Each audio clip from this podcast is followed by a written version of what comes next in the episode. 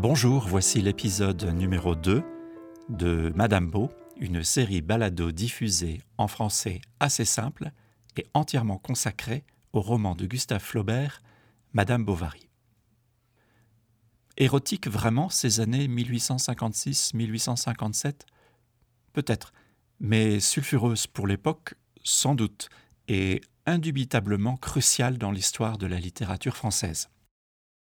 Après quatre ans de travail, Flaubert a enfin terminé son premier roman. D'octobre à décembre 1856, la Revue de Paris le publie en section.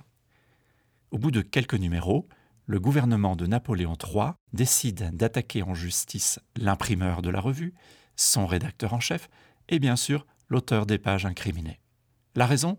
Atteinte aux bonnes mœurs et à la religion la puissance publique reproche à Emma de se complaire dans l'adultère et à l'auteur d'en faire l'apologie. En février 1857 a lieu un procès dirigé par le procureur impérial Pinard et, bonne nouvelle, c'est Flaubert qui gagne. Un autre auteur, Charles Baudelaire, subit quelques mois plus tard les foudres de la censure, cette fois-ci pour un recueil de poésie. Que reproche-t-on à ces fleurs du mal? Là encore, ouvrez les guillemets, outrage à la morale publique et aux bonnes mœurs. Fermez les guillemets. C'est le même procureur général, Ernest Pinard, qui mène la charge contre l'obscénité et la grossièreté. Et cette fois-ci, mauvaise nouvelle, c'est lui qui gagne. Baudelaire est condamné à une amende.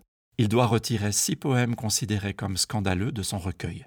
Il faudra attendre 1949, oui, 1949, soit presque un siècle plus tard, pour que la justice française annule la condamnation, estimant que les poèmes ne renferment aucun terme obscène ou même grossier. Aujourd'hui, on ne peut pas imaginer le XIXe siècle sans Madame Bovary ni Les Fleurs du Mal. Ce sont des œuvres charnières qui exploitent à la perfection les formes classiques de leur genre respectif, tout en insufflant un poison, ou si le mot est trop fort, un allergogène dans la société de l'époque la transgression par le sexe. Aujourd'hui, quand on lit ces poèmes censurés ou les passages qui font sursauter les autorités, on se dit, bon, franchement, où est le problème? En 2020, il faut commettre d'autres crimes littéraires, autobiographiques ou pas, pour perdre sa réputation et le droit de continuer à publier. Revenons à Flaubert et au mois de décembre 1856.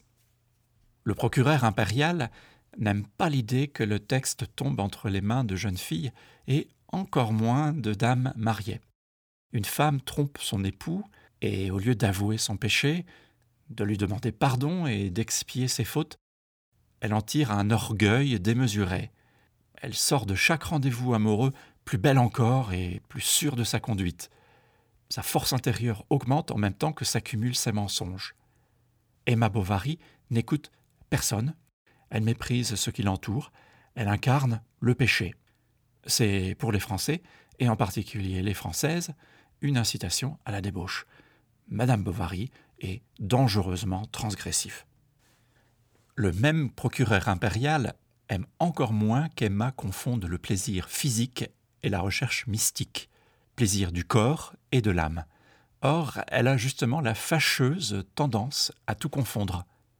Dès qu'il s'agit d'amour, de serment, d'être supérieur, une même volupté traverse son être. Ces extases religieuses ressemblent un peu trop au plaisir sexuel. On ne reproche pas à Flaubert la médiocrité de son texte, ni le défaut de ses portraits. Au contraire, on a peur de son efficacité.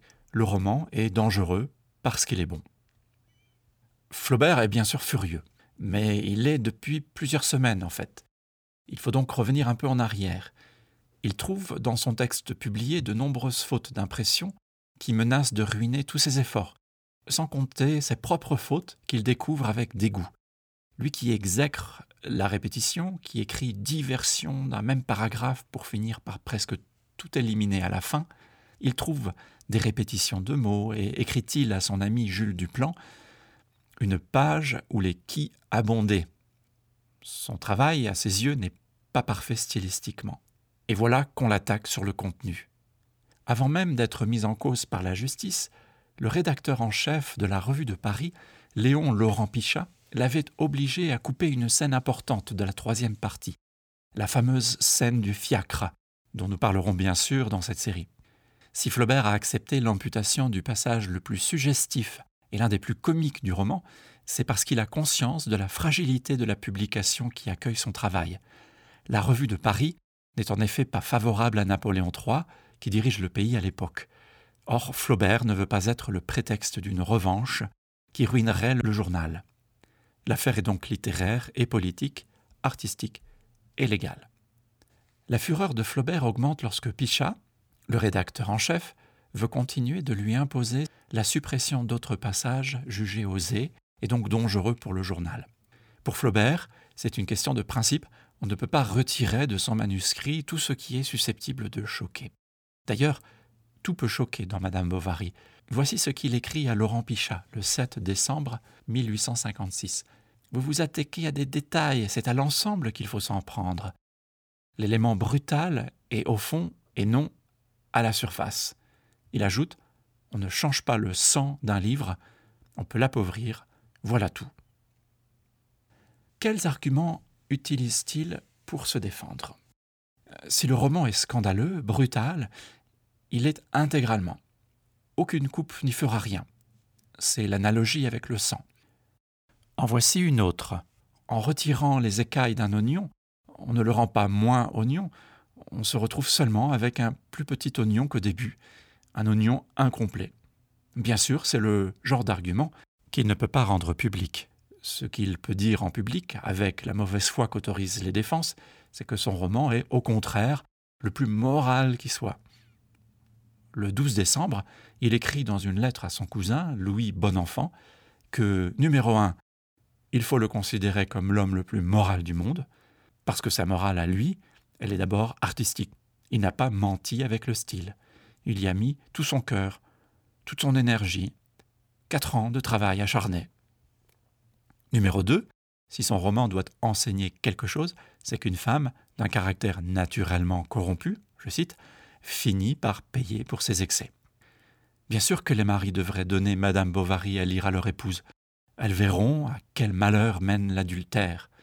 Au fond, ce dont la justice l'accuse, c'est de n'avoir pas menti. On trouve que je suis trop vrai. Voilà le fond de l'indignation, écrit-il.